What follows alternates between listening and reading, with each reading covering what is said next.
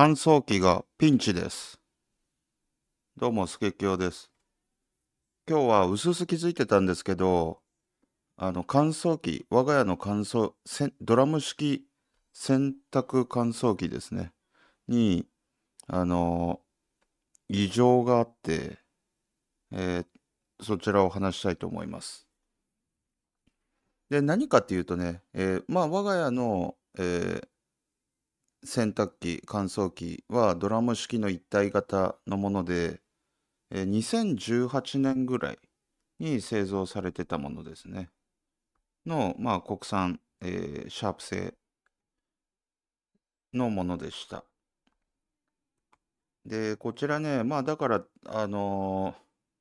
新品で買ってたとして5年ぐらい使ってることになるわけですけれども、あの、今まで、まあ4年 ?4 年ぐらいは、ほぼ、あの、何の問題もなくもう最高とドラム式最高。これ、いいところは、あの、まあ横向きに扉を開けれて、えー洗濯物も、ま、比較的ポンポンポンと入れやすいし、上にも物が置けるっていうのが、えーメリットですね。洗剤とか、まあ、ちょっとしたタオルとかは置いて、ポンと置いとくのがすごい便利なところです。で、あの、一人暮らしなんですけど、それでも一番いいのはやっぱりね、あの、男の一人暮らし、どうしてもズボラになりがちで、ね、めんどくさいんですよね。あの、洗濯物終わるまで待って乾燥機に入れるとか。まあ、それを一気にやってくれる優れもので、まあ、かなり白物家電の中でも我が家でティアが高かった階級が高かったのがこの洗濯機になりますしかしちょっと4年過ぎたあたりぐらいからですかね。なんとなくあのあれ乾燥甘いなっていう気がしてきたんですよね。でその頃はあんまり気にしてませんでした最初。というか今日までそこまで真面目に、あの、気にしてなかったです。なんとなく湿気多いから乾燥しにくいのかなとか、あの、ちょっと服の量多すぎなのかなと。でもね、まあ一般的に入る量のもの入れてるんで、乾いてもらわなきゃ困るっていうのは、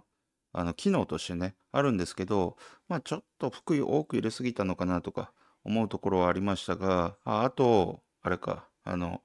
終わった後ね、放置するっていうことも何回もやってたんで、ピーピーピーって言った後、まあ、そのまま置いとけと。でも開けてやらないと蒸気が逃げなかったりして、乾燥が甘くなっちゃうのかなっていうのもあったんですけど、まあ考えてみると前はそんなことなくて、もうできた瞬間からカラカラだったわけですよね。で、さすがに、あのー乾かない事象が連続しすぎて、なんだこれ、なんか問題なのかなととうとう思い始めました。まあ、そこで、今便利でね、YouTube で乾燥機乾かないとか検索するとね、まあいろんな動画がすぐ出てくるわけですけれども、まあやっぱりドラム式の、えーデメリットとして、洗濯もやってるし、乾燥もやるっていう機能、便利になった分、まあ、壊れやすいというか、詰まりやすい。あの、空気の乾燥のためのエアのダクトが詰まったり、ヒートポンプがもう、ほこりでぐちゃぐちゃになって、空気が全く通らないようになっちゃったり、あの、っていう問題があるようです。でね、まあ、うちのも完全にあれだと思いますね。あの、洗濯は、まあ、汚れ取れてるのか目に見えないんで、わかんないですけど、まあ大丈夫だと思うんですけど、乾燥がね、どうしてもできないと。で、えーやっぱりね、一人暮らしでちょっと乾燥ができないってなるとね、まあ昔そういうものがなかった時に比べると便利なんですけど、外に干さなくていいんで。まあとはいえね、まあ、今までできてたものができなくなるっていうのはかなり不便な状態なので、まあなんとか今は終わった後、ちょっと湿気てるけどすぐ出して、室内に吊るしとくとか、まあそういったところでぼわっと乾燥してくれるところはあるんで、まあなんとか、あの、ギリギリ使えてるんですけど、まあ、あの、時間の問題だと思いますね。で、昔ならね、もう本当にどうしようもなくなるまで使い込んでまた新しいの買うとか、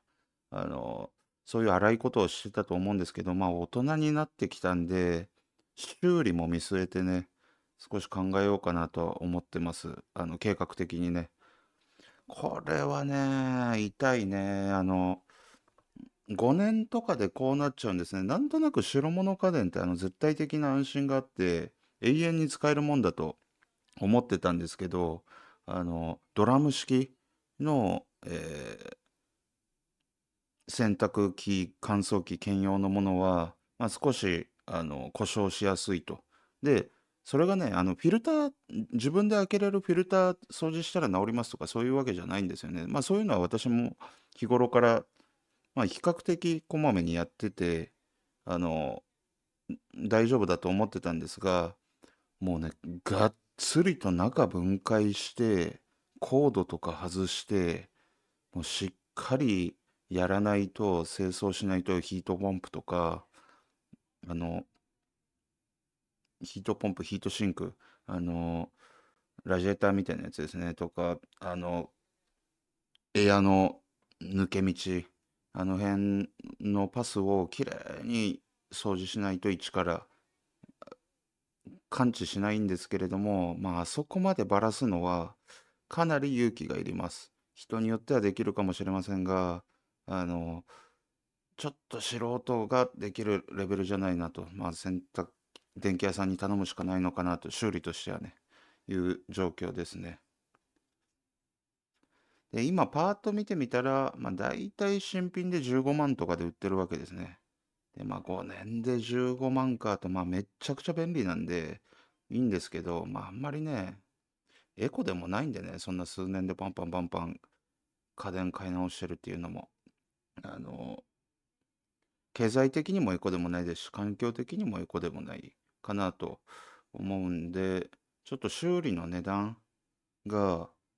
もう少し調べて、手頃だったら修理の方も、あの、修理というかただの分解戦争なんですけど、まあ、それが多分大変なんですよ。高圧洗浄機とか使ってたんで、まあ、そこまで行くともうプロしかいけないかなというところですね。まあそれをやって、でも考えうるのは、そこでもう本当にきれいにしてもらったと言って、あと5年しか持たないという事実もまた確かなんですね。まあそこをどう捉えるかですが、えっと、うちのドラム式洗濯機がピンチに陥っているという報告でした。で、せっかくなので、えーまあ私も長年、長年、会社の寮暮らしが多かったんですけど、そこを出て、まあ、それこそちょうど5、6年になると思うんですが、あの、家電でね、えっと、使ってきた、あの、耐久性ランキングっていうのを発表したいと思います。で、最強家電の1位は炊飯器ですね。あの、もう毎日のごとくめちゃくちゃ雑に使ってますけど、壊れる気配がありません。あの、すっごい元気です。もうほぼノーメンテであの動き続けていますね。まあ、炊飯器は最強です。何買っても、何買ってもとは言い過ぎかもしれないですけど、基本ぶっ壊れません。だから安いの買って過ごす人もいるし、高いの買ったってね、もう一生ものとは言わないですけど、相当使えると思うんで、あの、毎日美味しいご飯が食べれると思うと、いい投資だと思います。で、2位いきます。2位は冷蔵庫。冷蔵庫もね、めちゃくちゃ雑に使ってますけど、全然平気ですね。ただ、こういう系はね、なんか、フロンとか、なんかそういうのが効かなくなるとかいうのが、今時フロン使ってるのかわかんないですけど、その冷媒っていうんですかね、が効かなくなるのが、えーどっかでは起こるはずなんで、まあ、未来永劫ではないんですけど、5年ぐらいだと、今んとこ全然平気ですね。ただし、2位に甘んじたのは、あの、氷をめちゃくちゃ使うんですけど、私は。そのね、氷を作るためのプラスチックの氷作り機みたいなのが、なんかあの割れちゃったんですよね。で、最初気づかなくて、よし、また氷作るぞ。やった、これでコーク飲むんだって楽しみに水突っ込んで、で、冷凍庫にガーンって突っ込んで、あの、見てみたらなんか下にあの水たまりの氷ができててあの、まあ、要は穴開いてたんですけど、ひび割れてね。あれはちょっとどうにかならんもんかなと。で、意外とね、あの、冷蔵庫に合う製氷機というか、製氷機じゃないですね。うちのはただの本当の水入れて氷の形に四角くなってるプラスチックの入れ物なんですけど、あれ、売ってんのかなって、まあ探してもないんですが、あれに合うものを買うのが大変で、今は氷買うようになっちゃいましたね。これはちょっとマイナス線ということで2位になってますが、まあ冷やすっていう観点で言うと、あの、アホみたいにずっと突っ込んでますけど、まあ全然余裕で冷えてます。で、3位はエアコンにしました。で、エアコンってのは、えー正直自分で買ったことはありません。あの、賃貸ばっかりなんで今まで住んでるのは。なので、賃貸に付属してることが多くて、まあ一応3位ぐらいに入れときました。で、壊れたというか、効かなくなったことっていうのは、まああんまりないんで、今いる、あの、賃貸にもついてて、かなり古いエアコンだと思います。ただ、十分効くんでね、あの、まあ、ちゃんとメンテしてれば、まあ結構、あの、耐久性が長い家電なのかなと思っています。で、4位がテレビですね。で、テレビは、まあ、全然機能してるっていうところがあるんで、えーちょっと低すぎかもしれないですけど、まあ、自分の不満もあります。えーこれはまあ私が買ったんで全くもって自分のせいなんですけど、結構ね、あの、ハイセンスっていう、まあ、中国のあの海外メーカーの本当に安かったんです。それはありがたいところです。安くて比較的綺麗で大型のテレビが手に入るというのは本当にありがたい話で、まあ文句垂れる理由はないんですけど、まあ、やっぱりね、安かろう悪かろうっていうところもあるんですね。え、普通にテレビが綺麗な状態で見れて壊れなきゃいいじゃんと思って全く壊れてないんですよ。ただ、やっぱりところどころでちょっとおかしなところがあるというか、まあ、まずあの起動ですね。あの電源ピッて押して、まあ、なかなかつかないと。あの、なかなかつかないっていうのがね、あの2秒とかそういう話じゃなくてね、なんか15秒とか20秒とか考えてる時あるんで、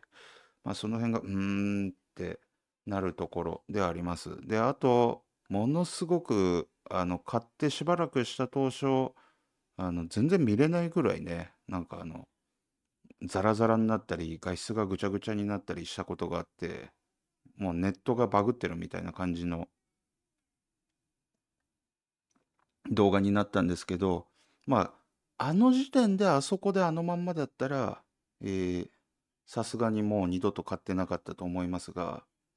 えらいもんでね、あの今時のテレビってネットにつないでソフトウェアのアップデートができるんですね。